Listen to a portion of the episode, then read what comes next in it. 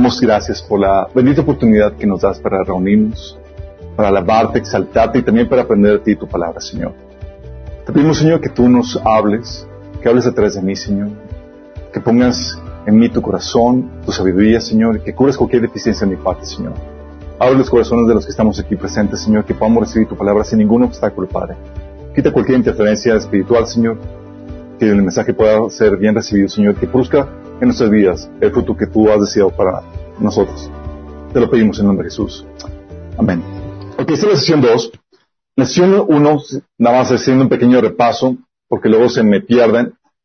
Platicamos acerca de cómo eh, eh, hay un balance entre la prosperidad y la pobreza en la Biblia. La Biblia habían platicado que sí enseña los principios que generan prosperidad, ¿se acuerdan? Porque modifican los hábitos de una persona que la hace económicamente valiosa. ¿Se acuerdan? La hace económicamente valiosa, pero también da la sabiduría con sus principios. Los principios de Dios para, para toda la cuestión de, finanzas, de economía, de trabajo, sí, sí da la Biblia acerca de eso. Eh, pero había ciertas advertencias que, tenemos que considerar y habíamos platicado. Habíamos platicado que la prosperidad solo se experimenta bajo ciertas circunstancias. ¿Se acuerdan? ¿Qué condicionantes eran los que aplicaban para poder experimentar la prosperidad económica? Uno, que aplique los principios que le viene enseñar. Sí. Es algo básico. Tienes que aplicar los principios sin modificar los hábitos de tu persona para poder experimentar eso. Pero también tiene que haber, dos, eh, libertad para expresar la fe y la moralidad cristiana. Si ahí estás en un lugar de persecución, olvídate de experimentar eso. También tienes que discernir los tiempos que estás viviendo porque hay, si estás, eh, si la nación, la sociedad donde tú estás viviendo está experimentando tiempos de juicio, lo cual sucede, no tampoco vas a experimentar la prosperidad que, que, eh, que podrías estar experimentando. Y cuatro, tienes, tiene que ser la voluntad de Dios de acuerdo a los procesos ordenados para ti. ¿Por qué? Porque Dios utiliza a veces la pobreza para lidiar cosas en su corazón. Entonces, si no se dan estos cuatro factores, no se da esa prosperidad económica. Ya hemos comentado que aunque la Biblia enseña los principios, nosotros no debemos buscar la prosperidad económica, sino que debemos de buscar que alinearnos a la presencia de Dios, a la voluntad de Dios para nuestras vidas. Es algo que a veces algunos preguntan, oye, si la Biblia enseña esos principios, ¿por qué decimos que no debemos de buscarlos?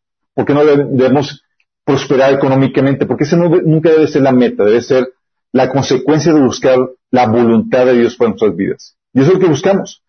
Querer agradar a Dios en, nuestra, en el área de, las finanzas.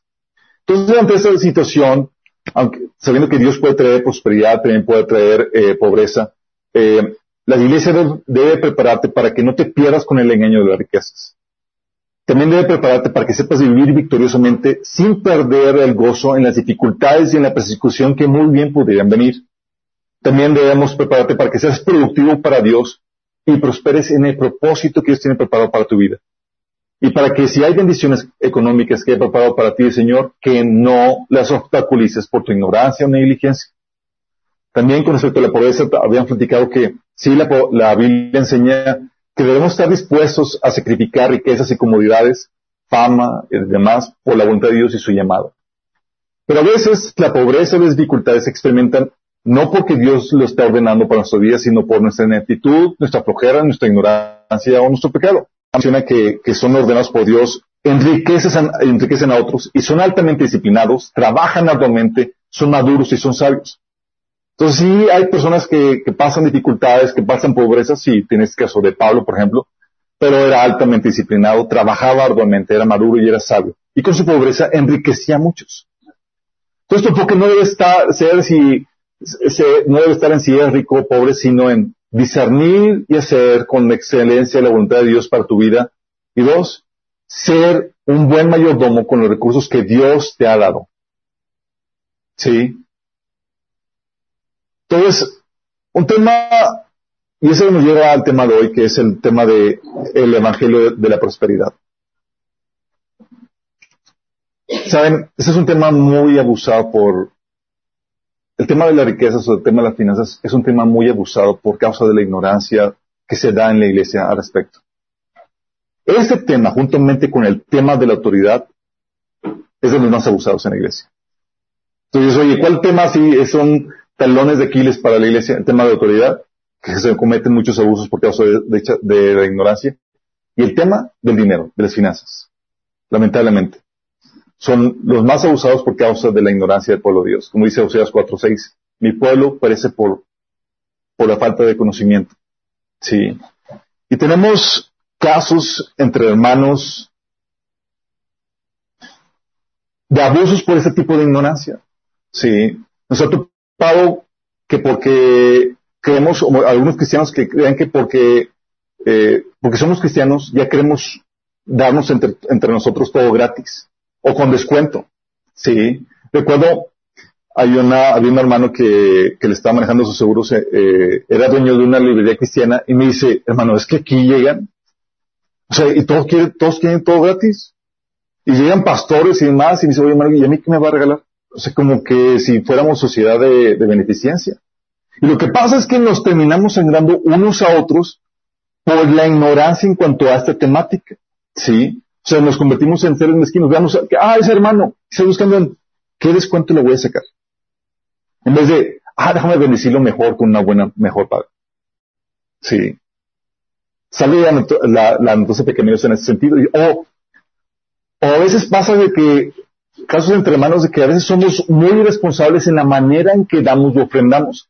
Recuerdo un hermano que me decía, oye, El Señor me, reprendió, me habló, él menciona que tuvo una, visión donde se le apareció un ángel y con una espada le estaba así eh, amenazando porque estaba en desobediencia.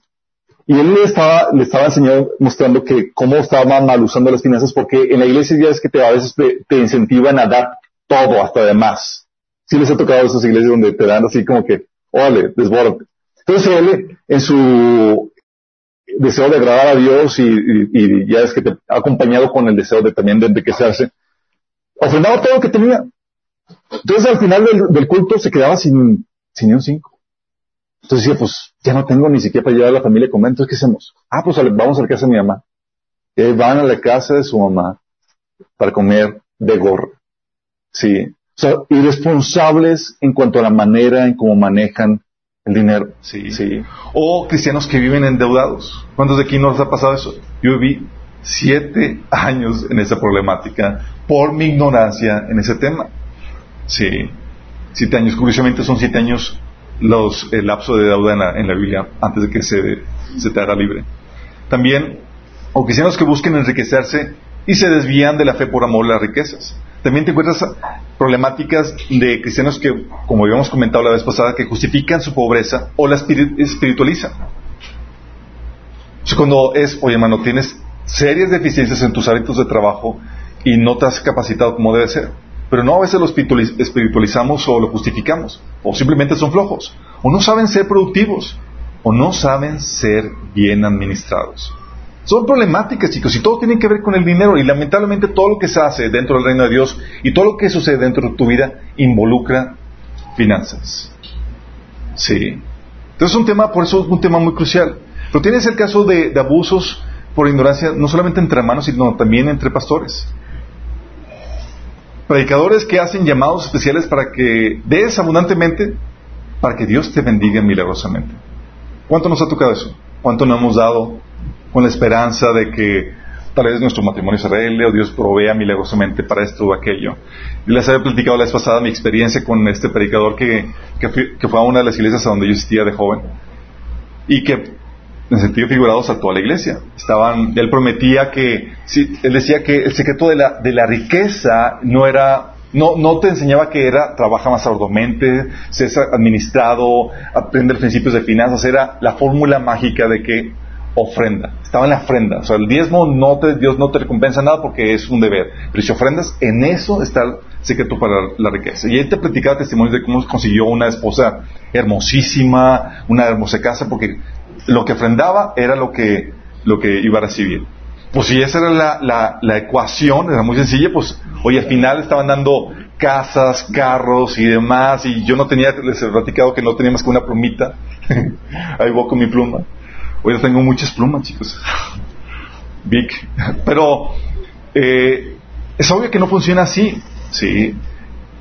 Es lo que habíamos eh, platicado que nos enseñan a espiritualizar o tenemos una mentalidad mística donde pensamos que todo se va a dar así de forma mágica cuando Dios nos da principios muy claros en la cuestión de finanzas para que por tu arduo trabajo y tu empeño puedas eh, prosperar económicamente.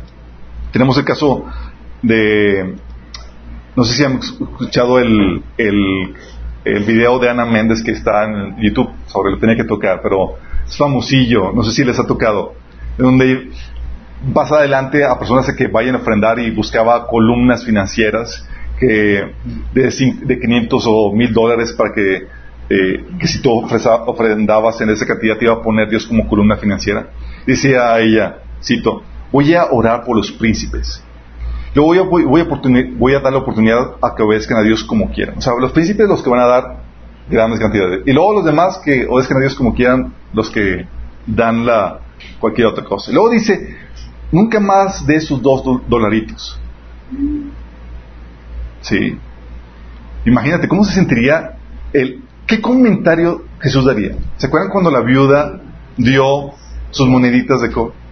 Dijo, ella dio más que todos. Pero acá te enseñan que no, es, o sea, das ahí tus cositas y es así de lo peor, es para sentirte vergüenza, o sea, no eres de los príncipes que dan más. Y luego dice, comentaba ella, y unos que dieron un salto al vacío y se quedaron sin nada.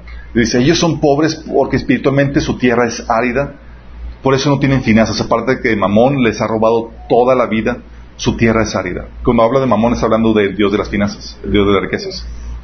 Entonces imagínate, hablando acerca de eso, de que si te pasa mal, o sea, es porque estás mal espiritualmente.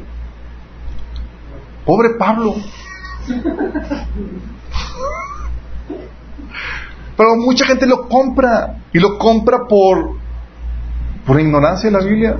Es ahí como que, ¡up! herejía, ¡up! herejía. Y, y, nadie se indignaba. Todos aquí, ¿no? Cayendo bajo, ese tipo de, predicaciones. Tienes también caso, por ejemplo, de Benny Hinn, que dueños de carros de lujo, jet privados, que pide que donen, lo que les había comentado la pasada, 2.5 millones de dólares en 90 días para aliviar la deuda de su ministerio y cumplir el requisito de un donador anónimo. Salieron noticias eso. Imagínate. Obviamente, eso fue hace, que fue, cuatro años. Eh, Benny ahorita ya se retractó, dijo que se equivocó con el Evangelio de la Prosperidad. Y gracias a Dios que gente está cayendo en cuenta de que no es tal cual lo que la Biblia enseña. Sí. Tienes también el caso de Crypto Dólar, no sé si escucharon, que estaba pidiendo dinero para comprarse un jet de 65 millones de dólares. Tipo necesitado, chicos, ustedes saben. Sí. De esas necesidades que, pues, obviamente, pobrecito, no tiene su jet. Sí. Tiene que viajar en avión comercial. Sí. Terrible, terrible. Tienes también el caso de, de Kenneth Copeland, sí, o digo de Mike Murdoch, presumiendo que compró un jet privado en efectivo. Miéntate esa trompa uña. Y que en unas cuantas semanas más se compró uno mejor. También en efectivo. Y cuando está platicando dice, dice, siento la envidia de, de la gente que está aquí. y mira, déjame platicarte esto. Yo no estoy evaluando el evangelio que ellos han predicado, porque pueden predicar el evangelio para salvación, sí. Pero en esta área sí están llevando, están agarrando monte, sí. No estoy diciendo que todo lo que ellos predican está equivocado. Se tiene que evaluar cada predicación y cada tema que enseñan a la luz de las escrituras y no se puede generalizar todo. Pero en esas áreas dices, ay, sí, están ahí fallándole. O, por ejemplo, también tiene ese caso de Kenneth Copeland, si lo han escuchado. Él, decía que, él dice que la prosperidad es un requisito principal en el establecimiento de la voluntad de Dios. O sea, si no prosperas, estás fuera de la voluntad de Dios. Terrible, ¿no? Sentido culpa y luego tú haciendo todo lo que tu parte no prosperas y pues, ¿qué estoy haciendo mal, Señor? Sí, y luego te salen con la, es que te falta más fe. O el caso de Paula White, que, que fue hace tres años, estaba pidiendo una semilla de resurrección de eh, 1.144 dólares para la liberación de la muerte espiritual. Y ella estaba diciendo, lo sacó de un versículo, versículo, no me acuerdo qué capítulo, eh, capítulo 11, versículo 44, dijo, es que aquí tienen que donar 1.144 dólares. Si donas eso, Dios va a traer liberación de la muerte espiritual en tu vida. Qué sencillo, ¿verdad? O sea, olvídate discipulado, olvídate enseñanza, nada más cáele Te ahorrar horas de estudio y demás, y de fatiga, de disciplina, de hábitos. ¡Qué, maravilloso! Obviamente, mal. También tienes casos como los de la telefónica, la el maratónica de enlace. Tienes una problemática, algo, oye, dónale y oran por ti para el milagro. ¿Alguien ha llamado, alguien ha hecho eso? Al final oramos por ustedes. Nada, no, todos hemos creído en eso. Pero eso pasa también con muchas iglesias en la, localidad, chicos. Hay iglesias en la localidad que han construido sus iglesias, edificios enormes y más, y prosperaron así, así rápidamente con una iglesia. No voy a decir nombres porque los enojo. Pero salieron de una casa, de una casita, y se fueron a un auditorio y todo demás, sí, pero rápido, unas cuantas cuestiones de meses y todo, y no, vas un milagro y la obra de Dios tremendo. Pero la verdad es que traían tanto predicador de prosperidad como se les ocurría. Porque eran excelentes para poder ordeñar al pueblo y poder realizar eso. De hecho, tenía un, amigo que asistía a una de esas, de esas eh, eh, iglesias y me pasaba los CDs. Me dice, oye, acaba de venir este predicador. Y me pasaba los CDs. Y era una serie de CDs acerca de Jesús y las finanzas. Y te platicaban ahí cómo, eh, de cómo Jesús era, era rico. Sí, era rico. Tenía casa en la playa, su ropa era de mejor calidad, por eso no se, por eso se le, se le peleaban y no, y, y no quisieron romperla y demás. Y te sacan así versos fuera de contexto para hacerte ver que Jesús realmente no era pobre, o sea, la pobreza no es de, no es de Dios. Sí. Entonces, la forma en que puedes salir de la pobreza era dando y dando así desmedida a la iglesia. Entonces, este, este hermano que me pasaba los CDs decía, vivía endeudado, mal plan endeudado. Y la manera para salir de, su deuda era ofrendando todavía más. Mm, interesante, ¿no? Curiosa la lógica.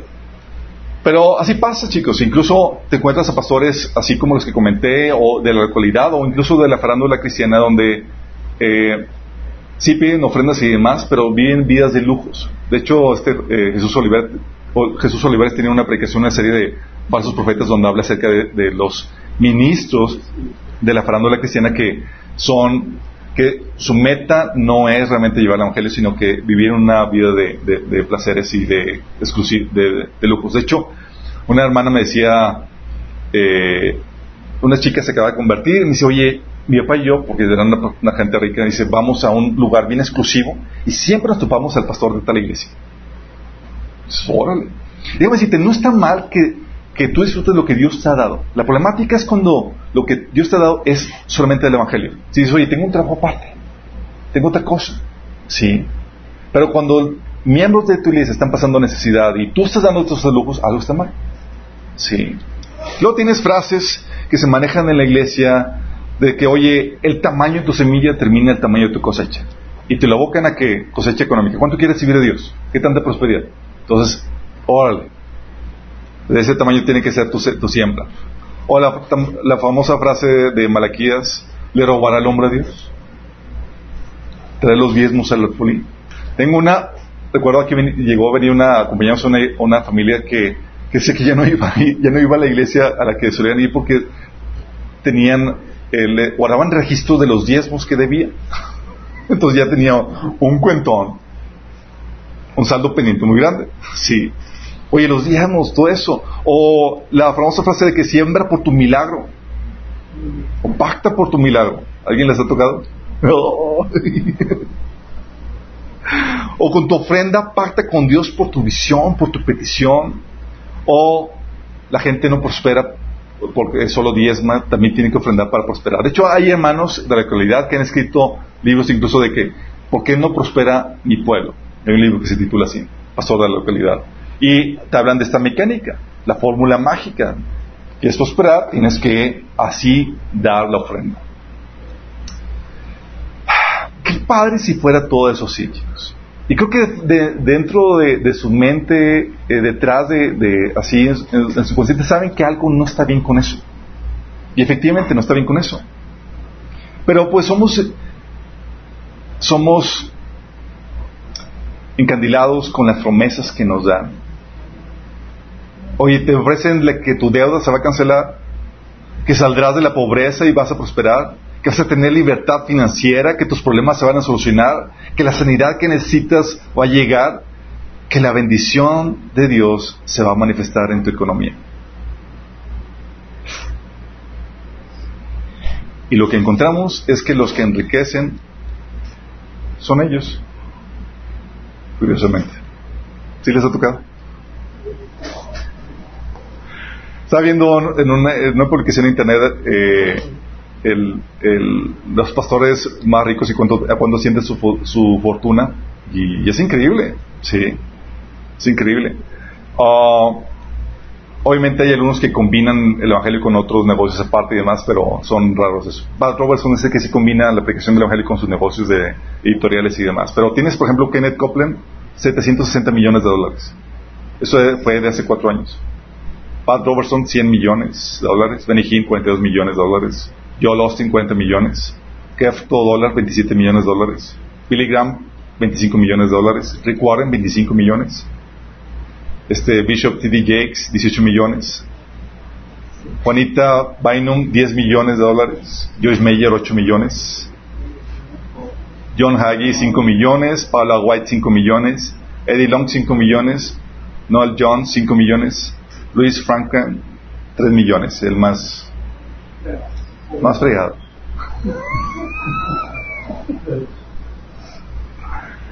Ah, chicos. ¿Sabes? Yo sé que venimos de un trasfondo de iglesias y, y, yo conozco a muchos de ustedes y, lo, y sé cuál es el trasfondo y sé que muchos hemos caído en eso y yo me incluyo. Sí, en el sentido de que hemos hemos comprado esa fórmula mágica y las cosas no han sido tal como nos lo ofrecen. Sí. Pero lo grueso del asunto es que el engaño de las riquezas con la predicación que se está realizando se está fomentando desde los, desde los púlpitos.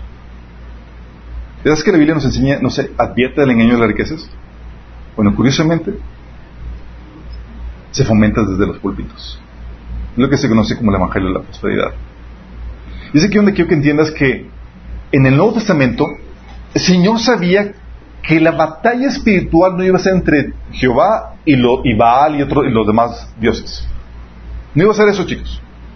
No sé, como que Dios y otros ídolos. Que la hay, ¿sí? Pero la batalla principal y la batalla campal iba a ser entre dos señores. Entre Dios y las riquezas. Esa va a ser la campaña, la campaña principal en el pueblo de Dios. Y el pueblo de Dios no iba a ser como que, oye, adoramos a Baal o adoramos a Jesús. No, no iba a ser eso, chicos. Sí, ya no íbamos a tener problemas con la idolatría en ese sentido tradicional. La problemática ahora iba a ser la idolatría en el corazón que no se ve. Y que muy bien se puede disfrazar de algo cristiano. En el Antiguo Testamento, Dios competía con Baal y los otros ídolos. Y tú puedes ver el Antiguo Testamento, era lucha tras lucha. Era, vaya, pueblo idólatra. No podían estar fieles con el Señor un poquito de tiempo porque ya terminaban apartándose. En el Nuevo Testamento, Dios compite principalmente contra el dinero en el corazón del hombre. Dios utiliza la verdad y el, dinero utiliza el engaño. Por eso todo lo que tenga que ver con poner al dinero por encima siempre conlleva un engaño. Mateo 6:24 dice, nadie puede servir a dos señores, pues menospreciará a uno y amará al otro, o querrá mucho a uno y despreciará al otro. No se puede servir a la vez a Dios y en las riquezas. O sea, el Señor te está diciendo, solamente puedes coger a uno, solamente a uno. Entonces, Señor, pues, micha, micha. Y el Señor te dice, ¿te acuerdas lo que pasó con Enrico? Y Satanás sabía que los cristianos rechazarían la idolatría en forma de deidades paganas e imágenes pseudocristianas. ¿Pero qué tal dinero? ¿El dinero más sutil? ¿O no? Lo puedes adoptar como ídolo con mayor facilidad. Por eso Pablo tuvo que aclarar ese punto en Efesios 5.5. ¿Se acuerdan? Dice, puedes aseguros que ninguna persona inmoral, impura o abra, o abra heredará el reino de Cristo y de Dios. Y lo dice, pues el, el avaro es un idólatra que adora las cosas de este mundo. Entonces tú lo tuvo que aclarar. Dice, oye, pues yo no soy idólatra. No, pero eres avaro. Entonces, ¿qué dices?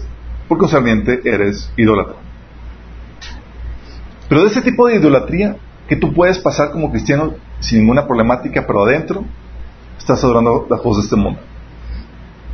Y te ven y no te ven con tu altar al, al tal ídolo, pero adoras al dinero. Y Satanás quiere engañarte con, el, con las riquezas. Sí. Las riquezas que conllevan un engaño que el enemigo quiere utilizar. Mateo 13, 22 dice, el que fue sembrado entre espinos, ese es el que oye la palabra, pero el afán de este siglo y el engaño de las riquezas ahogan la palabra y se hace infructuosa. Fíjate cómo menciona que dice que el engaño de las riquezas. ¿En qué consiste este engaño, chicos?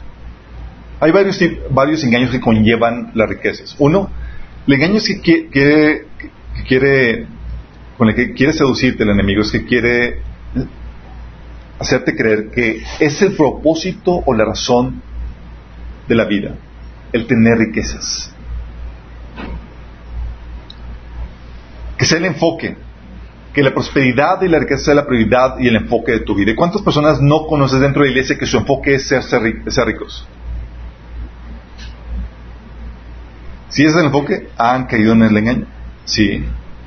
Cuando lo vuelves en el enfoque y en vez y en lugar de que sea la consecuencia de buscar la, voluntad de Dios para tu vida, sabes que caíste en ese engaño. Dice la Biblia en Lucas 12:15, la vida del hombre no consiste en la abundancia de los bienes que posee, pero para muchos sí consiste en, oye, si no estás ganando dinero, estás mal. Y el Señor dice, no, la vida no consiste en eso, no, no se trata de qué tanto acumulas. Jesús te lo advirtió.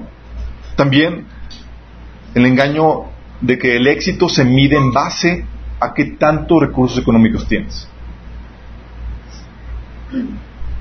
Compras con eso la definición de éxito que el mundo maneja en vez de la de Dios. ¿Se acuerdan que la definición del mundo es diferente a la definición de, éxito de Dios? lo que tienes en, ¿te acuerdas la parábola de Jesús del, hombre rico? Que dijo, oye, voy a destruir los graneros, voy a hacer unos más grandes, voy a decir en mi alma, relájate y disfruta de lo que tienes por muchos años. Y el Señor le dice, necio, van a venir por tu alma esta noche.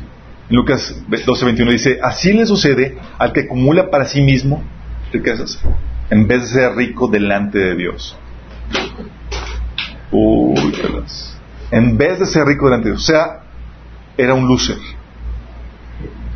Juan 12:16 te dice que, pues el mundo solo ofrece un intenso deseo por el placer físico, un deseo insaciable por todo lo que vemos, la avaricia, y el orgullo de nuestros logros y pasiones lo que la gente normalmente busca, chicos. ¿O no? Y lo dice aquí, nada de eso proviene del Padre, sino que viene del mundo. Y cuando leen esto a algunos cristianos, que vienen en Juan 2, del 15 al 16, dice, pues entonces ya para qué vivo, pues era la meta de todo lo que tenía. Y se quedan choqueados. Porque muchos cristianos viven para eso. Dentro de la iglesia, ¿te acuerdas de la iglesia de la Odisea? Decía ella en Apocalipsis 3:17, soy rico, tengo todo lo que quiero, no necesito nada. O sea, ya había alcanzado la meta, chicos. El Señor que le respondió, eres un pobre, ciego, desnudo y miserable. Órale. ¿Por qué? Porque es el otro engaño, chicos. Las riquezas te siguen a tu verdadera necesidad. Te ciegan. Mateo 19, del 23 al 24 dijo, entonces Jesús dijo a sus discípulos, de cierto os digo que, que difícilmente entrará un rico en el reino de los cielos. Otra vez os digo que es más fácil pasar un camello por el ojo de una aguja que entrar un rico en el reino de Dios. ¿Por qué creen, chicos? ¿Pues ¿Qué acaso los ricos no tienen necesidad espiritual? Sí, pero difícilmente se dan cuenta de ello. Lo que pasó a la iglesia de, de Apocalipsis. Decía, soy rico, tengo todo lo que quiero y no necesito nada. Y no te das cuenta de que eres un infeliz, miserable, pobre, ciego y desnudo. Fíjate cómo dice el Señor, no te das cuenta, porque la riqueza te ciega a tu verdadera necesidad.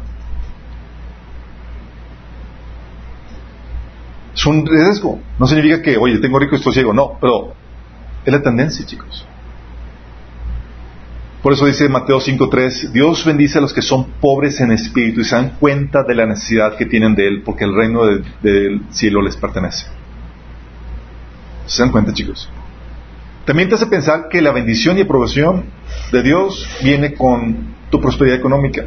Oye, Dios me me prosperó o tengo prosperidad económica, es que seguramente tengo la aprobación de Dios y todo va muy bien.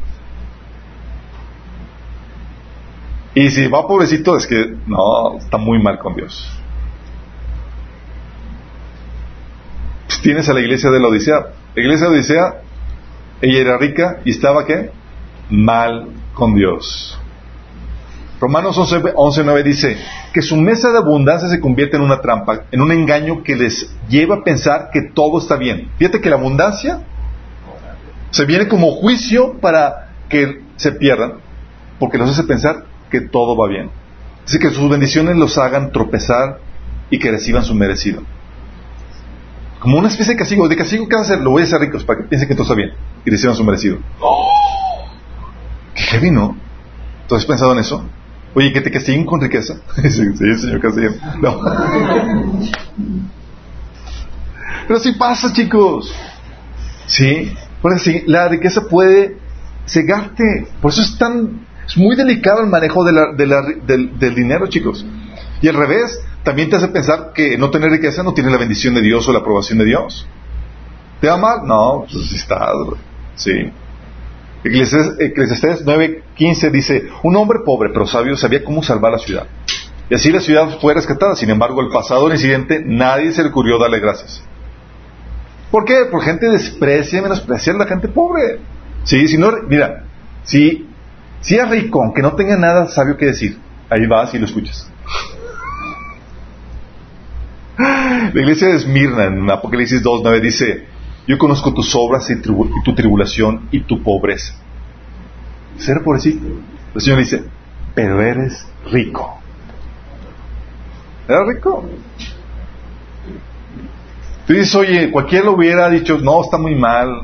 O sea, no tienen, no tienen para, para local, no tienen para... Y el Señor decía, no, ellos son los ricos, la de la Odisea son los pobres. Aviéntate ese trompo chicos. 1 Corintios 1 del 26 al 28 dice, recuerden hermanos, amados hermanos, que pocos de ustedes eran sabios a los ojos del mundo, o poderosos, o ricos cuando Dios los llamó. El Evangelio, chicos. y eso aplica para nosotros, ¿ok? En cambio, Dios eligió lo que el mundo considera ridículo para avergonzar a los que se creen sabios. Escogió las cosas que no tienen poder para avergonzar a los poderosos. Dios escogió lo despreciado por el mundo, lo que se considera como nada y lo usó para convertir en nada lo que el mundo considera importante. Por eso Pablo decía en 2 Corintios 6:10, somos pobres pero damos riquezas espirituales a otros. ¡Ay, telas! Eso es lo que hace el enemigo. Piensas, oye, soy, eres pobre, estás mal. Sí, mi chavo, pero ¿qué? eso. Soy pobre pero rico espiritualmente a otros.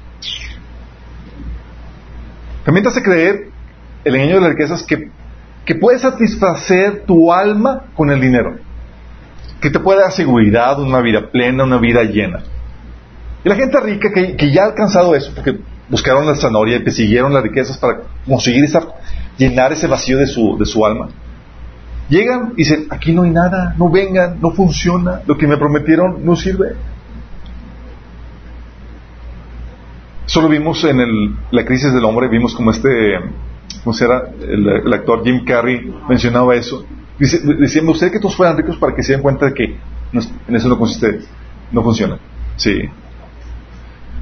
Pero es lo que piensan, y muchos pensamos así, chicos. ¿Cuántas veces no hemos no ha llegado a nuestra mente ese pensamiento que el enemigo suele utilizar? Que dice, si tan solo tuviera un poco más de dinero, mis problemas se resolverían. Y lo que no saben es que si tienes más dinero, tus problemas apenas comienzan. Hay gente que las personas que se quedaban la lotería en Estados Unidos hicieron un estudio de que las personas que se quedaban la lotería tenían sus vidas y familias llenas, se sacaban la lotería y divorcios, problemáticas y era lo peor que les sucedía. Imagínate. Sí. Una persona que no ha sabido satisfacerse en Dios es muy peligrosa con el dinero, chicos. ¿Por qué creen? Oye, no te has sabido satisfacer con Dios primero. ¿Y qué es que Dios te prospere?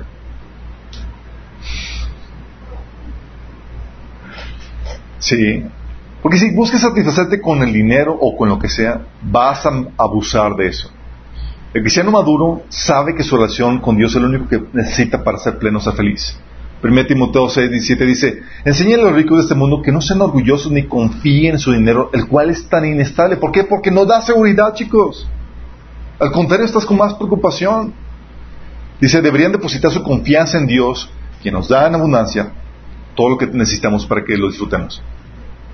1 Juan 2, 15 dice, no amen este mundo ni las cosas que les ofrece, porque cuando aman al mundo no tienen el amor del Padre que está en ustedes. Porque cuando el amor del Padre no está en ti, no te está satisfaciendo, ¿con qué vas a buscar satisfacerte? Con el mundo. Y terminas amando aquello que utilizas para satisfacer tu, tu vacío emocional. Por eso, cuando buscamos satisfacernos emocionalmente con cualquier otra cosa antes con Dios, estamos siendo infieles a Dios. Sí. Volvemos enemigos de Dios. Santiago 4.2 dice, desean algo y no lo consiguen, matan y sienten envidia y no pueden obtener lo que quieren, riñen y hacen la guerra. No tienen porque no piden y cuando piden no reciben porque piden con malas intenciones para satisfacer sus propias pasiones. ¿Cuáles pasiones? Esa hambre emocional que, tienen. Sí. Jeremías 2.13 dice, dos males ha hecho mi pueblo. Me dejaron a mí fuentes de agua viva y cavaron para sí cisternas, cisternas rotas que no retienen agua. Porque al final cuentas nada en este mundo va a, poder, va poderte satisfacer. Pero el enemigo te lleva a abandonar a Dios para buscar esas cisternas rotas que te prometen satisfacer. Sí, cuando Jesús dice en Juan 4 del 13 al 14, cualquiera que beba de esta agua, pronto volverá a tener sed. Pero todos los que beban del agua que yo doy, no tendrá sed jamás. Esa agua se convierte en manantial que brote con, con frescura dentro de ellos y les da vida eterna. Y sabemos quién es esa agua, ¿verdad? El Espíritu. ¿Qué logra Satanás con este engaño? ¿Para qué quiere engañarnos? Distraernos. Porque le gusta engañar. ¿Qué gana? Gana, muchas cosas, chicos. Uno consigue falsas conversiones. ¿Sí sabes? Hay personas que han venido al cristianismo y no se han convertido. Gracias al Evangelio de la Prosperidad. Porque no te confrontan con el pecado, no te llevan a un arrepentimiento, a una regeneración, a un morir al mundo, sino todo lo contrario, dicen que puedes obtener todo lo que busques en el mundo con Cristo. Y así, ¿quién no quiere? ¿Quieres ser exitoso? ¿Quieres ser próspero? Jesús te lo da. Ven, entrégate a Cristo. Y la gente se entrega a Cristo esperando esa prosperidad, ese éxito que el mundo se, eh, viene. Y lo que hacen es que convierten a Dios en el sirviente de su ídolo que son las riquezas. En un medio para obtener lo que, lo que realmente aman, que es riqueza, salud, éxito, prosperidad. Pero ¿te acuerdas el llamado de Jesús cuando la gente venía con él? ¿Te acuerdas cómo abordó al joven rico? Que en Lucas, Lucas 18 del 19 al 24 llega joven rico, maestro, ¿qué tengo que hacer para dar la vida eterna? Maestro bueno, le dice, ¿por qué me llamas bueno? Respondió Jesús, nadie es bueno sino solo Dios y sabemos que Él es Dios. Ya sabes los mandamientos, no cometas adulterio, no mates, no robes, no, no presentes falso testimonio, honra a tu padre y a tu madre. Todo eso lo he cumplido desde que era joven, dijo el hombre. O sea, una persona buena, o poco no. Buena, pero idólatra. Al oír esto, Jesús añadió, todavía te falta una cosa, vende todo lo que tienes y repártelo entre los pobres y tendrás tesoro en el cielo. Luego ven y siguen. Uh, ¿Por qué Jesús dijo eso? Cuando el hombre oyó esto, se entristeció mucho porque era muy rico. Al verlo tan afligido, Jesús comentó, comentó qué difícil es para los ricos entrar en el reino de Dios. Pues, oye, ¿por qué Jesús no dijo, oye, bueno, está bien, vende la mitad o ofrenda la mitad y se te va a multiplicar tu riqueza todavía más? ¿Qué tal? Hacemos buen no, dijo, hey, vende todo. ¿Por qué? Porque sabía que el problema de su corazón era un problema de idolatría. Era, un, era una persona avara que amaba el, dinero más que a Dios. Y Dios no compite, chicos. Dios es una persona que huele ídolos en tu corazón y se va tras tu ídolo. Y dice, dámelo. No, Señor. Y tu ídolo puede ser cualquier cosa que ames más que Dios, chicos. Pero aquí el Señor lo que hace dice, es, tienes que estar dispuesto a renunciar a eso. Porque la oferta que el Señor hace, chicos, nosotros seguimos al Señor no porque nos prometió ser ricos en ese tiempo, chicos. Y mucha gente lo sigue por eso. ¿Por qué seguimos al Señor? Ah, porque nos gusta la mala vida. Pablo decía en Hechos 13:22 a los cristianos animándolos, es necesario que atraviesen muchas tribulaciones, eh, que a través de muchas tribulaciones entremos en el reino de Dios. ¿Por qué seguimos? Lo seguimos porque hemos entendido que éramos reos camino a la muerte eterna y el Señor nos compró y nos rescató de la muerte eterna. Ya no somos de nosotros mismos, tenemos dueño, tenemos Señor. Y lo seguimos por gratitud de que nos rescató de esa destrucción eterna. Y no solamente nos rescató, nos ha prometido gloria, honra y mortalidad si seguimos fiel a Él. Ah, ¿verdad? es bueno que recordemos de vez en cuando por qué estamos siguiendo al Señor. Y Señor, ¿y qué hacen las riquezas? Se consiguen falsas conversiones y también hace que pierdas el enfoque y seas infructuoso para Dios. Como su enfoque es el dinero, el tiempo y los recursos y dones van dirigidos para producir dinero. No hay tiempo para las cosas de Dios, para aprender, para servirle, para cumplir su llamado, para discipularte y qué decir de tu tiempo devocional. No tengo tiempo. Porque el Dios mamón, el Dios de las riquezas, es cruel, chicos. Y no da tiempo.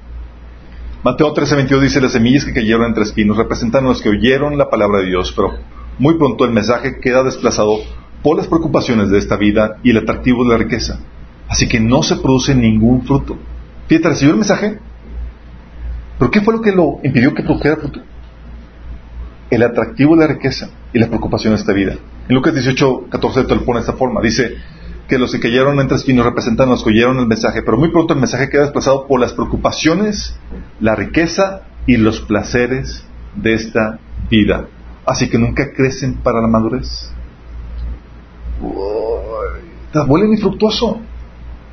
¿Sí?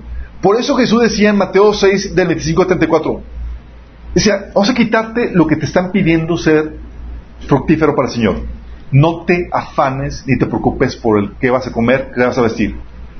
Te quita eso. O sea, si los afanes son los que te impiden producir fruto para el Señor, me dice, olvídate eso, no te preocupes, eso ya, Dios se va a encargar de eso. Abócate a buscar un de Dios para tu vida y realizarlo. Busca el reino. ¿Y todo va a venir? ¿En serio, Señor? Yo creo que necesitas una ayudadita y muchos creen eso, chicos. Pero por eso en Mateo 6 del 25 al, 23, al 34 aborda eso porque sabía que si tú tienes esa preocupación, ese afán, vas a quedarte sin fruto. Y si no te lo quita. Pero obviamente requiere un ejercicio de fe y requiere un discernimiento tuyo de qué tienes que hacer, porque no se trata de vivir de, sin hacer nada. Es buscar la voluntad de Dios y hacerla. Por eso, por eso dice Lucas 19 del 13 al 22. ¿Te acuerdas cuando dice que antes de partir reunió a diez de sus siervos y dividió entre ellos cinco kilos de plata, diciéndoles, inviertan esto mientras estoy de viaje. Y te ha dado a ti, Señor, cosas que hacer, con las cuales tú puedes invertir y producir fruto para el Señor. Y espera que estés trabajando en eso. Y si trabajas en eso, va a venir la añadidura. ¿Se acuerdan? Llegaron los siervos, dice, pero el tercer siervo trajo solo la suma original y dijo, amo, escondí su dinero para protegerlo. Tenía miedo porque usted es un hombre muy difícil de tratar, que toma lo que no es suyo y cosecha lo que no sembró. Aquí parece que, ¿cómo que toma lo que no es suyo? Se refiere a que él es un inversionista, deposita en ti y espera retribución. Y lo dice, siervo perverso. Y aquí la pregunta es, oye, ¿en qué trabajó ese siervo que no produjo nada todo ese tiempo que ese señor estuvo ausente? Porque estuvo trabajando en algo pero no para su Señor, sino para sí. Entonces te lleva a eso, que a que te pierdas el enfoque y te vuelvas infructuoso para, el Señor. También te lleva a que pierdas el primer amor. Ya no hay la devoción por Dios. Los tiempos devocionales están muertos o moribundos. Y luego la pasión está, ¿sabes en dónde? En el trabajo y en los logros económicos. ¿Te acuerdas la palabra del Señor contra la iglesia de Éfeso? Apocalipsis 2.4. Tengo contra ti que has dejado tu primer amor. Híjole, qué duro reclamo. Como dice un hermano, qué duro padre. Si me venga contra ti y dice, hey, ¿ya no mamas? Como mamabas al principio. Efesios 5.5 te habla acerca de cuál es la problemática. Dice que el avaro es un idólatra que adora, no a Dios, sino a las cosas de este mundo. 1 Timoteo 6, del 9 al 10 dice, pero los que viven con la ambición de ser ricos caen en la tentación y quedan atrapados por muchos deseos necios y dañinos que los hunden en la ruina y la destrucción. Pues el amor del dinero es la raíz de toda clase de mal. El amor al dinero, chicos. También te lleva a que te hagas amigo del mundo. Que no mueras al mundo, sino que alimentes la carne. En vez de ir a contracorriente, estás corriendo como los que no conocen a Dios teniendo las mismas metas y los mismos deseos, buscando satisfacerse con las cosas que el mundo ofrece. Tú ves, ves así como que a un cristiano y a una persona del mundo, las mismas metas, mismas motivaciones. O sea, ¿te imaginas que llegues ante el tribunal de Cristo y te pregunte, ah, ¿qué hiciste con tu vida, los dones y el tiempo que te dije? Y contestes como, ah, Señor, pude comprar la casa de 5 millones de San Pedro que siempre soñé. Mm, renové mi cocina, me pude comprar el carro que tanto quise, fui campeón de ventas, me convertí en el CEO de la empresa, cumplí todas mis metas. Puras cosas diseñadas para tu comodidad, tu placer físico, tu vanagloria, pero no para el Señor. Y déjame decirte, si consigues esto, buscando primero el reino de Dios, no hay problema. La problemática es cuando esto se convierte en la meta. Qué triste. Santiago 4, del 13 a 4. Cuando piden no reciben porque piden con malas intenciones para satisfacer sus propias pasiones. O cuenta adulta, no saben que la amistad con el mundo es enemistad con Dios. Si alguien quiere ser amigo del mundo se vuelve enemigo de Dios. 1 Juan 2 del 15 al 16 ya saben. Dice, no amen al mundo ni las cosas que el mundo les ofrece, porque cuando aman al mundo no tienen el amor del Padre en ustedes, pues el mundo solo ofrece un intenso deseo por el placer físico, un deseo insaciable por todo lo que vemos y el orgullo de nuestros logros y posesiones. Nada de eso proviene del Padre, sino que viene del mundo. Eso te lleva a cometer idolatría, si ves a otro Señor. Cuando lo, anterior sucede, aunque te digas cristiano y vayas a la iglesia, ya no sirves al Señor, sino al dinero. ¿Te imaginas? Jesús dijo que nadie puede servir a dos señores y que el ávaro es un idólatra, Efesios 5.5. Y eso uh, te lleva a que despiertes a celos a Dios. Y algo que no te gustaría hacer es hacer eso, despertar a celos de Dios. Dice 1 Corintios 10, 22, ¿qué? ¿Acaso nos atrevemos a despertar los celos del Señor? ¿Piensas que somos más fuertes que Él? ¿Por qué? Porque cuando despiertas celos del Señor, viene pau, pau, divino. Sí, Santiago 4.5 dice, ¿o piensas que las escrituras dicen, mano el Espíritu que Él ha hecho morar a nosotros nos anhela celosamente? Por algo dice la Biblia que Dios es un Dios fuerte y celoso. Por eso nos da aliento y nos anima porque sabe que ese celo es por amor a nosotros, nos desea, nos codicia, y dices, wow, o sea, tanto me ama que me cela, tanto te ama que busca que Él sea lo principal en tu corazón. Entonces despiertas celos con el Señor. También te causa muchos dolores, ruina y destrucción. El amor al dinero, que es idolatría, trae desorden en tu vida, chicos. Sacrificas no solo a Dios, sino a tu familia, a empleados en el altar de tu ídolo, que es obtener más riqueza. Por eso tenemos hijos con padres ausentes. ¿Les ha tocado? ¿En qué están los padres? Abocados. En la riqueza. ¿Sí? Y no porque tengan que trabajar para sobrevivir, chicos. Que hay casos, oye, si no trabajo, mi familia no come y estoy ausente porque está en el nivel de supervivencia y se respeta eso. Pero hay gente que se desvive y trabaja para mantener su posición social y los privilegios y los lujos en vez de invertir su vida en sus hijos. Caen en la tentación, como dice en 1 Timoteo 6, de 9 al 10 caen en la tentación y quedan atrapados por muchos deseos necios y dañinos que los hunden en la ruina y la destrucción. Se han causado muchas heridas dolorosas. Y eso te lleva también a que te desvíes de la fe. Hermano, tenemos, tengo, ustedes conocen a, los que tengo en Facebook, que hay gente que me chatea y que me critique, que me... ¿sí, les, ¿Conocen alguno en particular de ahí, verdad? Bueno, hay hermanos, chicos, para los que no sepan, algunos de ellos eran cristianos, líderes de alabanza incluso, compositores de rolas, así que se cantan actualmente en iglesias. Pero que se apartaron de Dios, resentidos porque no recibieron la prosperidad que les prometieron. Qué fuerte. O sea, te prometieron la prosperidad y resulta que nunca llegó. Y pues, y le culpas a Dios y la problemática es de Dios. Eh, chico, yo nunca te dije eso. Ellos te lo dijeron. Otros distorsionan el Evangelio con enseñanzas que se acomodan a esa avaricia que hay en su corazón. Entonces tienen la iglesia pero distorsionadas en su corazón. Y otros de plano terminan vendiendo su alma al diablo para obtener riquezas que, que Dios no les dio, como el caso de Katy Perry, era hija de pastor, quería ser famosa, exitosa, Dios no se lo dio, dije pues vamos con quien sí me lo da. Y vendió su alma al diablo. Primero Timoteo 6:10, el amor al dinero es la raíz de toda clase de mal.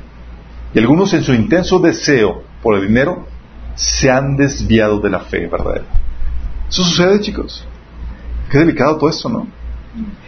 También hace que te mantengas en ignorancia todo este engaño del enemigo. ¿Por qué? Porque se sobresimplifica la fórmula para generar riquezas.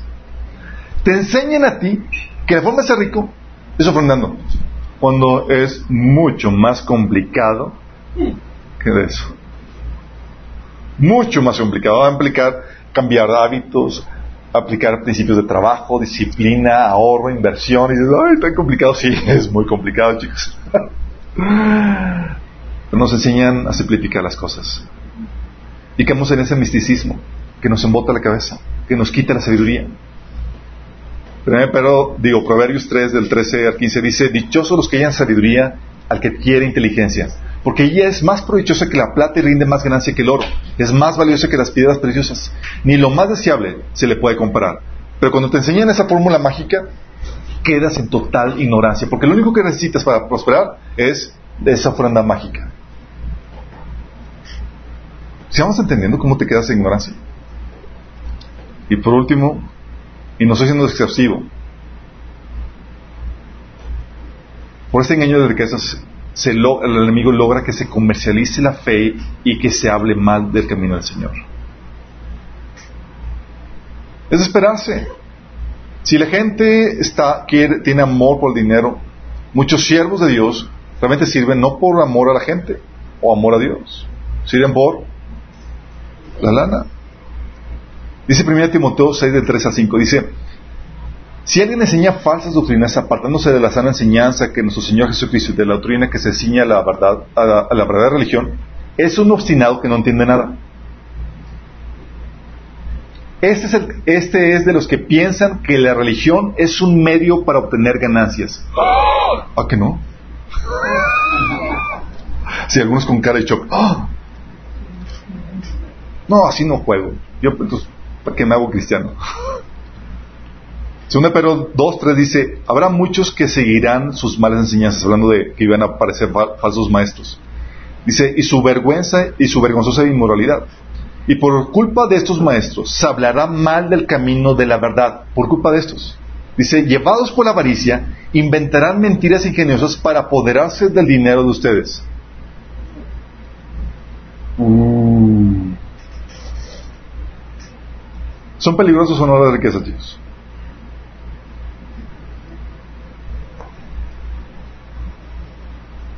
Pero, oye, entonces todo lo que me enseñaron en la iglesia. Oye, que trae los diezmos al alfolí para que haya abundancia y probadme en esto. ¿Qué onda con eso? ¿O te acuerdas que Dios promete bendición y prosperidad en Deuteronomio 28? Si obedezco esta prosperidad, estas bendiciones van a, venir sobre mi vida. O dad y se os dará medida rebosada ajustada, aumentada. Entonces, ¿qué onda con eso? ¿Sí, sí promete Dios eso o no? ¿Qué onda? O el tamaño de tu semilla determina el tamaño de tu cosecha, tanto que se predica en las iglesias, que viene en 2 Corintios 9. O deseo que el pasaje de, Juan, o sea, no se habrá muchos versículos de, de, las epístolas de Juan, pero este sí, deseo que prosperes en todo, así como prospera tu alma. Sí. O el pasaje que dice que Jesús se hizo pobre para que nosotros fuéramos ricos. ¿Qué onda con esos? O el ofrenda y pacta por tu milagro. ¿Qué onda con eso, chicos? Tres los dimos a la folí. Malaquía 3 del 10 al 11 dice, todos los diezmos a la folía y alimento en mi casa. Probadme ahora, en esto dice Jehová de los ejércitos, si no abriré las ventanas de los cielos y derramaré sobre vosotros bendición hasta que sobreabunde. Reprenderé también por vosotros al devorador y no os destruirá eh, el fruto de la tierra, ni vuestra vida en el campo será estéril, dice Jehová de los ejércitos. Yo, problema. Lo que no te dicen, cuando citan este versículo, es que era el pago merecido, el diezmo, a los sacerdotes por el servicio que hacen en el templo. Número 18, 21 habla de que el diezmo es para los levitas que servían en el diezmo. Y era su justo pago servicio. Dice 1 Corintios 9 del 3 al, 14 que dice, ¿no se dan cuenta que los que trabajan en el templo obtienen sus alimentos de las ofrendas que llevan al templo? O sea, estos diezmos. Y los que sirven en el altar reciben una porción de lo que se ofrece como sacrificio está aplicando el principio de justicia, de que hoy si hay un servicio, es necesario que se compense con una atribución. ¿Pero qué crees? Una, ya no hay templo, chicos.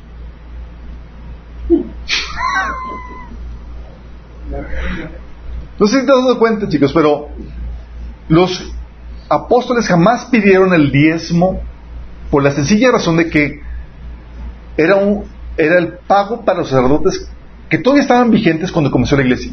Ellos no pueden decir, oye, el diezmo ya no lo es en el templo, dalo aquí en la iglesia, porque los colgaban, chicos. si tú te atreves a decir eso, si Pablo, Pedro, lo que sea, dice, oye, olvídate ya, el templo no, vamos a desfalcar a los sacerdotes, los colgaban, chicos. Ay, sí, sí los mataban. Sí. Porque no aplicaba para nosotros, chicos. Y ahorita está por construirse el templo. Y muchos quieren aplicar ese pasaje, es decir, no, alegorizar y todo eso. No, no. Es un pasaje que es para el Antiguo Testamento y era para la manutención de levitas. Sí. La promesa, y de hecho esa promesa de bendición, era una promesa eh, de bendición económica de acuerdo al propósito de Dios para el pueblo de Israel y por obediencia, obediencia a todos sus mandatos, entre ellos el diezmo. No solamente el diezmo, sino todos. Sí. Deuteronomio 28, del 1 al 4, habla de que si realmente escuchas al Señor tu Dios y cumples fielmente todos sus mandamientos que hoy te ordeno, para venir todas esas bendiciones. O sea, no solamente era el diezmo, no era una ocasión, era una situación donde el pueblo estaba viviendo en obediencia, en temor al Señor, pero le faltaba ese detalle. Sí.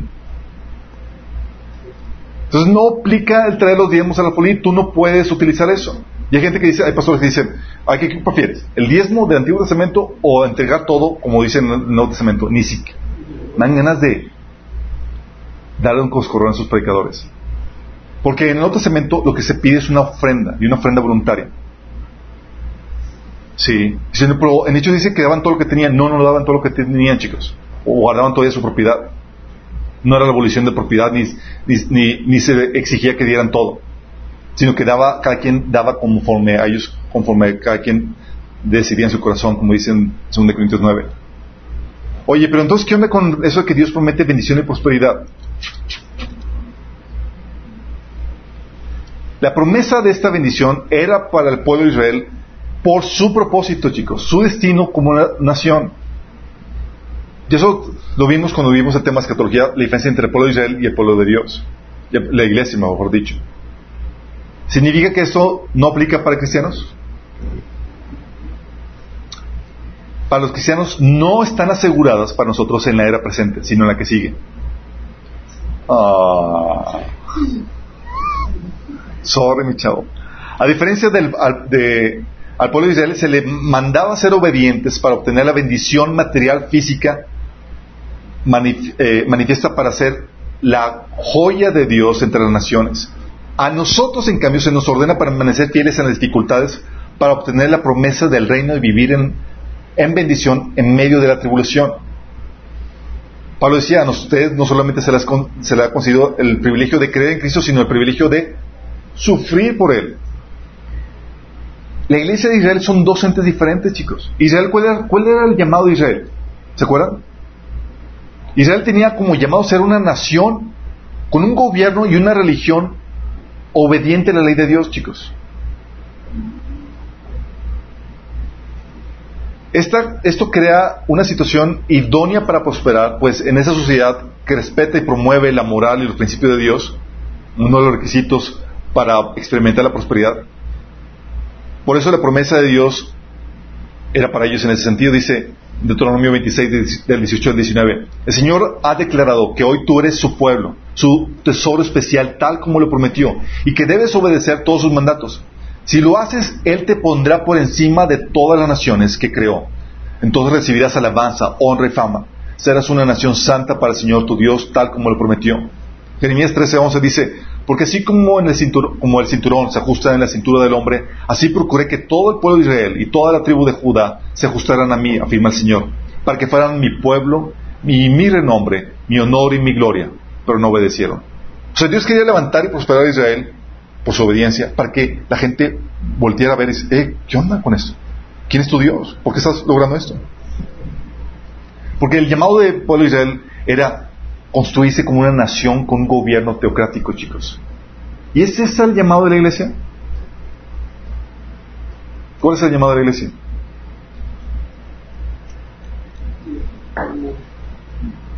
A diferencia de él, nosotros somos llamados, no somos llamados a adherirnos para tomar una posición de, una posición de, un determinado territorio y formar una nación, chicos. No somos llamados a eso.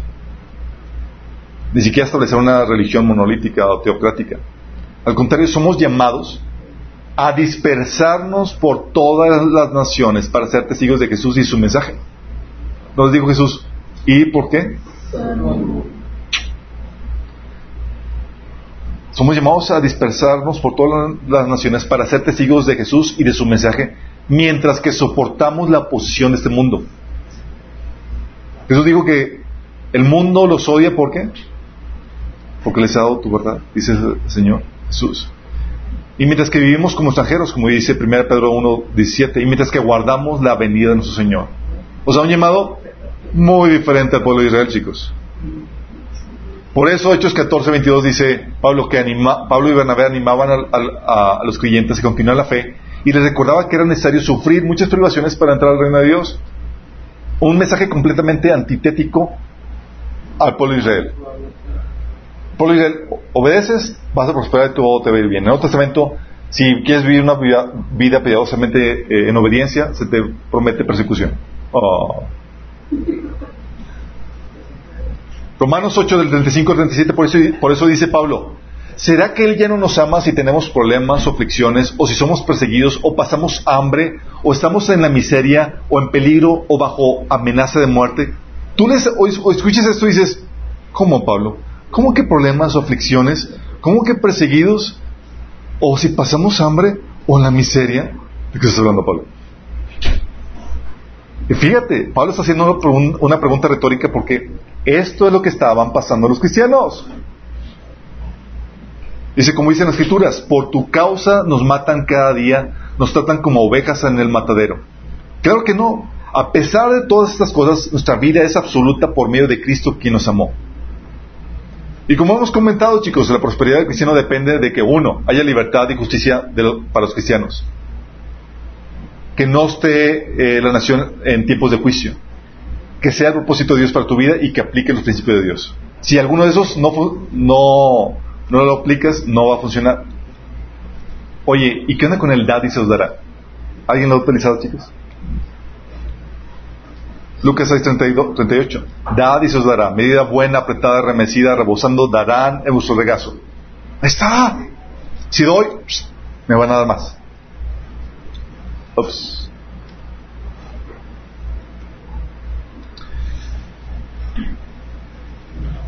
Pero pocos nos detenemos a, ver el contexto del pasaje. ¿De qué está hablando el pasaje? Está hablando de dinero, chicos.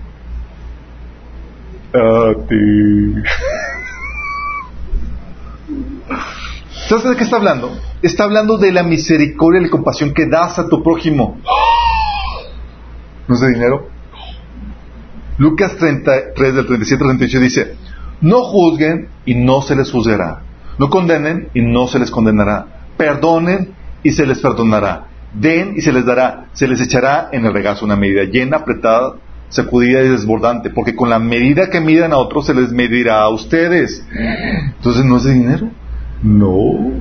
Está hablando de la misericordia y compasión que das a tu prójimo, como dice Mateo 18, del 32 al 35. Dice, entonces el Señor llamó a su siervo, siervo malvado, le increpó, te perdoné toda aquella duda que me, porque me lo suplicaste.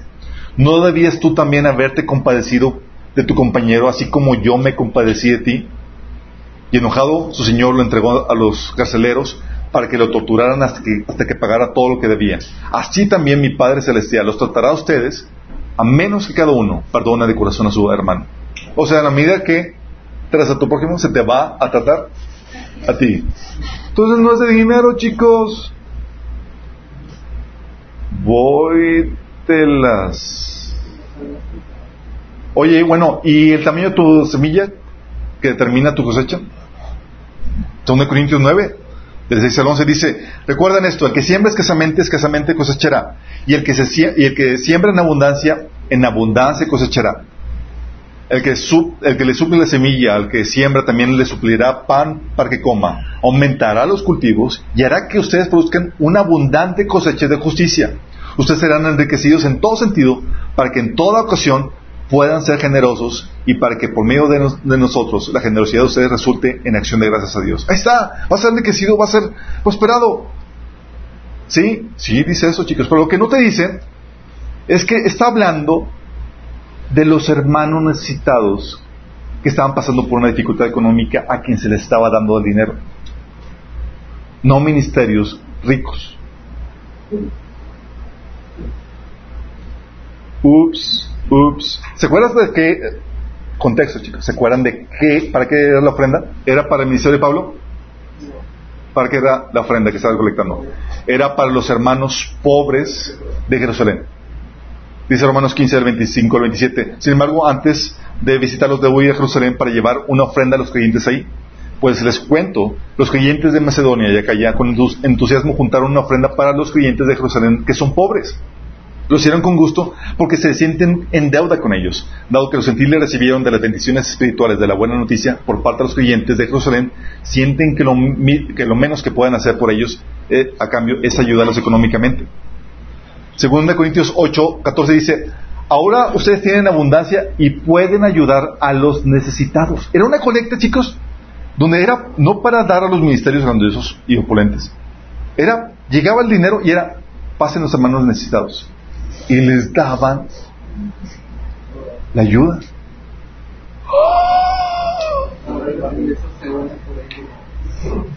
¿Te dicen esto cuando te, cuando te, prometen eso, chicos? ¿Te dicen esto? Gálatas 2.10 dice, la única sugerencia que hicieron, eh, que hicieron Santiago, Pedro y Juan a, Pablo fue que siguiera ayudando, ayudando a los pobres algo que yo siempre eh, estoy deseoso de hacer. Sí. Pregunta, cuando se te, se te promete que vas a tener una gran cosecha, ¿se te incentiva a ti a ayudar a los pobres de la iglesia?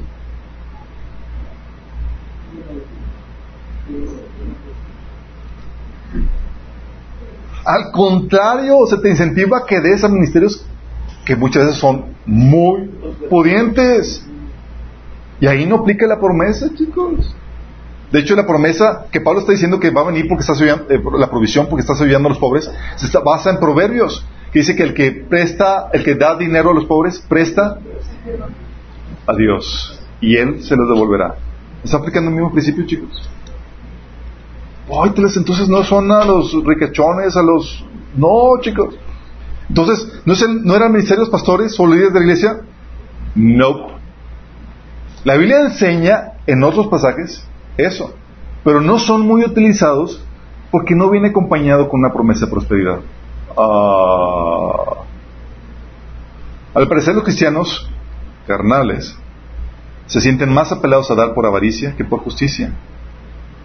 Más apelados a dar por la riqueza material que pudieran recibir que por la espiritual que ya recibieron. Fíjate lo que dice Pablo con respecto a el, ofrendar a los ministerios. 1 Corintios 9 del 4 al 12 dice, ¿acaso no tenemos derecho de hospedarnos con ustedes y compartir sus comidas? Porque en la Biblia menciona que una forma de pagar al siervo de Dios es simplemente con comida. Dice Jesús, cuando vayan, coman lo que se le ponga enfrente porque el es digno su salario. Señor, ¿cuál va a ser el salario? Lo que pongan enfrente para que comas. Dice, no tenemos derecho a llevar con nosotros a una esposa creyente como lo hacen los demás apóstoles y los hermanos del Señor como lo, o como lo hace Pedro. O Bernabé y yo somos los únicos que tenemos que trabajar para sostenernos. ¿Qué soldado tiene que pagar sus propios gastos? ¿Qué agricultor planta un viñedo y no tiene derecho a comer de su fruto? ¿O qué pastor cuida de su rebaño de ovejas y no se le permite beber un poco de leche? ¿Expreso meramente una opinión humana o dice la ley lo mismo? Porque la ley de Moisés dice, no pongas bozal al buey que impide, para impedir que coma mientras que trilla el grano. ¿Acaso piensa, pensaba Dios únicamente en bueyes cuando dijo esto? No, no hablaba de nosotros, no hablaba a nosotros de, en realidad. Claro que sí. Se escribió para nosotros a fin de que tanto el que ara como el que trilla el grano puedan esperar una porción de la cosecha. Ya que hemos plantado la semilla espiritual entre ustedes, no tenemos derecho a cosechar alimento o la vida material. Si ustedes sostienen a otros que les predican, ¿no deberíamos tener nosotros aún mayor derecho a que nos sostengan? Pero nunca nos hemos valido ese derecho. Fíjate que, oye, ¿a qué estaba apelando Pablo a la ofrenda para su ministerio? A la justicia. ¿Recibiste algo espiritualmente? Se espera retribución. Pero no va acompañado de prosperidad, chicos. No te está diciendo, si ofrendas en mi ministerio, Dios te va a hacer rico. Está diciendo, ya recibiste riqueza espiritual, se espera que retribuyas.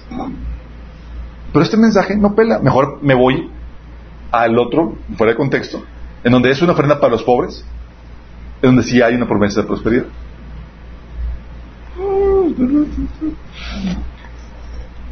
Y en ese pasaje sí habla de una abundante cosecha, pero a veces no, que vas a, vas a recibir una abundante cosecha. Pero lo que está hablando es una cosecha de justicia. Ah, ¿Cómo que es? ¿No de dinero? Dice Es una abundante cosecha de justicia la cual es recompensada cuando viene Jesús. Dice 2 Corintios 9, 10. Aumentará los cultivos y hará que ustedes produzcan una abundante cosecha de justicia. No, yo quiero una de, dinero. la cual es recompensada cuando el Señor viene. Sí. Dice eh, Gálatas 6, 9, no nos cansemos de hacer bien porque su debido tiempo cosecharemos si no nos damos por vencido. Sí. Y dice, uh, Lucas 14, 14, entonces serán dichosos porque aunque ellos no tienen con qué recompensarles, serán recompensados en la resurrección de los justos. Por eso dice Hebreos 10 del 35 al 36. Por tanto, no desechen la firme confianza que tienen en el Señor. Tengan presente la gran recompensa que les traerá Perseverar con paciencia es lo que necesitan ahora para seguir haciendo la voluntad de Dios. Entonces recibirán lo que Él ha prometido, porque el que ha de venir vendrá y no tardará. Eso es lo que esperamos, chicos. Y la promesa que viene aquí es de que tendrás lo necesario y un sobrante para que seas generoso. Fíjate lo que dice 2 Corintios 9, 8. Dios proveerá con generosidad todo lo que necesiten. Déjame decirte que la definición de Dios de lo que necesitas es muy diferente a la tuya. Yo necesito vacaciones, necesito un carro nuevo, necesito... Señor, mm. dice, Dios proveerá con generosidad todo lo que necesiten, entonces siempre tendrán todo lo necesario y habrá bastante de sobra para compartir a otros. O sea, dice lo necesario y de sobra. Así como, ¿qué le llama de sobra? Pues mira, dice, ¿a qué le llama lo necesario? 1 Timoteo 6, 8 dice, así que teniendo sustento y abrigo, estemos contentos con eso. Ay, Pablo, te fuiste muy abajo.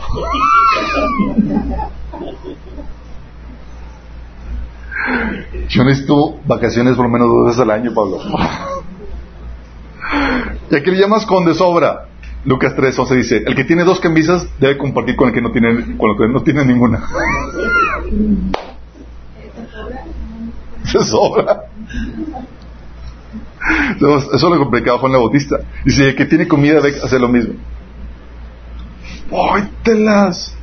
Pues eso no me lo dicen cuando me, piden la ofrenda. Sí. Dice que es para que, y, el sobrante es para que sea generoso. Fíjate lo que dice, 2 Corintios 9 del 8 al 11, dice, Dios proveerá con generosidad todo lo que necesite. Fíjate, es lo que necesite. Entonces, entonces siempre tendrán todo lo necesario. Y habrá bastante de sobra, de sobra para compartir con otros. ¿El sobrante para qué es, chicos? ¿Para tus lujos? Para que compartir con otros. Como dicen las escrituras, comparten con libertad y dan con generosidad a los pobres. Son buenas acciones, sus buenas acciones serán decoradas para siempre. Pues Dios quien provee la semilla al agricultor y luego el pan para comer, de la misma manera, Él proveerá y aumentará los recursos de ustedes y luego producirá una gran cosecha de generosidad en ustedes. Uh, qué telas. Efectivamente, serán enriquecidos en todo sentido para que siempre puedan ser generosos. Oye, pero hay que ser enriquecido para disfrutar esta vida, viajar, hacer. No es una promesa de que tampoco no es una promesa de que tendrás para gastar tus deleites, chicos. Es una promesa al de corazón generoso, no avaricioso, que quiere, que quiere invertir en el reino. Santiago 4.3 habla de los que quieren hacerse rico para, gastar de sus deleites, ya saben. Aun cuando se, cuando, se lo, eh, cuando se lo piden, tampoco reciben porque piden con malas intenciones, desean solamente lo que les dará placer. ¿Qué? Lujos, comodidades. 1 Juan 2, del 16 al 17, ya saben chicos, lo que ofrece este mundo. El orgullo de la avaricia de, las cosas, el orgullo de nuestros logros y posesiones. Muchos esperamos eso, que nos enriquezca para alcanzar y obtener lo que el mundo nos ofrece. Y no es así. La promesa de ser enriquecido, además, no es necesariamente económica. Ay, Si sabes que tú puedes ser generoso, generoso no necesariamente con dinero. ¿Qué dijo Pablo, digo Pedro al, al, paralítico? Plata y oro no tengo, pero lo que tengo te doy. En el nombre de Jesús, levántate. ¿Sí? O te acuerdas de los discípulos no tenían dinero. El Señor le dice, vaya donde quieran, prediquen. Sanen a los enfermos, resuciten a los muertos, limpien de su enfermedad a los que tengan lepra, expulsen demonios. Los que ustedes reciban gratis, denlo gratuitamente. Es decir, sean generosos con lo que tienen. ¿Sí? Pablo decía, ¿cuál es mi recompensa? Pues a predicar el Evangelio puedo presentarlo gratuitamente sin hacer valer mi derecho. Era una persona generosa con las riquezas espirituales, chicos. Por eso dice Pablo que somos pobres, pero damos riquezas espirituales a otros. Por eso dice ahí en ese pasaje de Corintios 9, de 2 Corintios 9, que ustedes serán enriquecidos en todo sentido. O sea, no solamente económicamente, puede enriquecerte Dios de otros sentidos. Chale. Puede darte más sabiduría, más conocimiento, o dones, profecías, etcétera, para que enriquezcas al pueblo de Cristo. Y no es una promesa de que nunca vas a padecer necesidad. ¿Sí sabes? Pero sí de que Dios te va a proveer en dichos tiempos de necesidad. Fíjate lo que dice ahí en ese mismo contexto de capítulo 8 y capítulo 9 de ese pasaje. Ahora mismo ustedes tienen en abundancia y pueden ayudar a los necesitados. Más adelante, ellos tendrán en abundancia y podrán compartir con ustedes cuando pase necesidad. ¿Cómo, Pablo? ¿Me estás diciendo que vamos a padecer necesidad? Pues si, si yo les doy, voy a estar rico, no voy a padecer necesidad. Y dice Pablo, no. La promesa es que cuando pase necesidad, Dios se va a ocupar de ti. Y son pasajes, chicos, es todo el contexto. Y no es una motivación para que des esa cosa tuya o de lo que no tienes. ¿Cuántos no han recibido llamados de que des todo y que te quedas así sin nada, como un acto de fe? ¿Han escuchado esos llamados? Y aquí dice el pasaje, dice 2 Corintios 8, 13, 14. Claro, con eso no quiero decir que lo que ustedes den deban hacerles fácil la vida a otros y difícil a ustedes. Y muchos ah, enriqueciéndose y tú empobreciendo. Y, das, y estás dando, no a los pobres de la iglesia, a los ricos ministerios de la iglesia. A cosa tuya. Solo quiero decir que debería haber cierta igualdad, dice Pablo. Ahora mismo ustedes tienen abundancia y pueden ayudar a los necesitados. Más adelante ellos tendrán en abundancia y podrán compartir con ustedes cuando pase necesidad. De esta manera habrá igualdad. Y Pablo dice, den según lo que tienen, no según lo que no tienen. Porque hay ministerios que incluso dicen que des y que te endeudes incluso para dar. Si algo no es tuyo, no puedes darlo. Oye, es, voy a dar mi casa, ¿es tuya? No, la estoy pagando. No la des. Oye, quiero, voy a en la iglesia hacer tanta tarjeta de crédito. No pagas con tarjeta de crédito. No es tuyo. Oye, entonces, ¿qué onda con el, pasaje de que deseo que seas prosperado en todo? Ese Juan que dijo que desea que seas prosperado en todas las cosas, así como prospera tu alma, también escribió que no ame las cosas de este mundo. La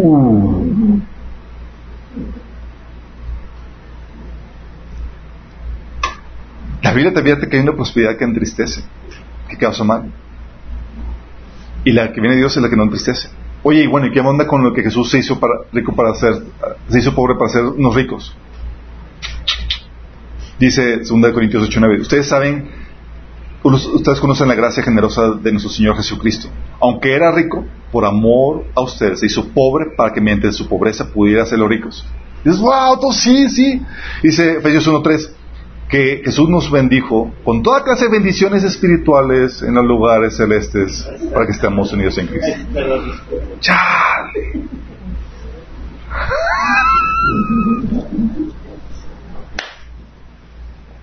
Los espirituales, sí, espirituales, pero es rico.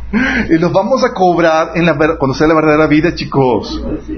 Sí, o sea, la nueva Jerusalén está en, el, en ese mundo espiritual y va a aparecerse físicamente y tu riqueza y todo, tu estatus y todo eso. Oye, bueno, ¿y qué onda con la ofrenda o el pactar por mi milagro que tanto enseñan también? Porque muchos te invitan a ofrendar por tu milagro, a pactar por tu milagro. ¿A quién lo ha hecho? No levanten la mano.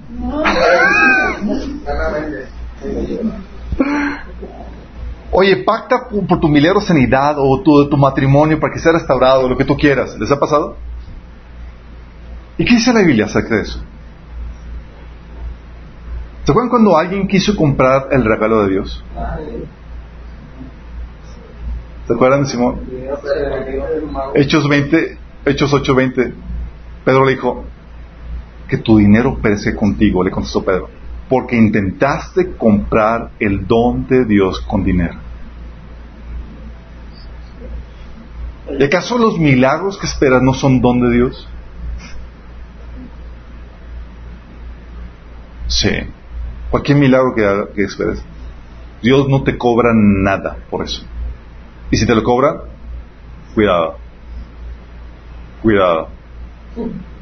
Mandato que Dios le dio a sus siervos de gracia recibiste, de gracia da.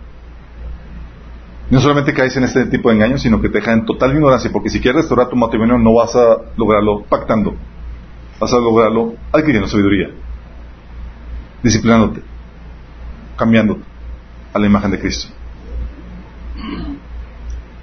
Entonces todo lo que nos enseñaba está mal. No todo, hay cosas que puedes aceptar.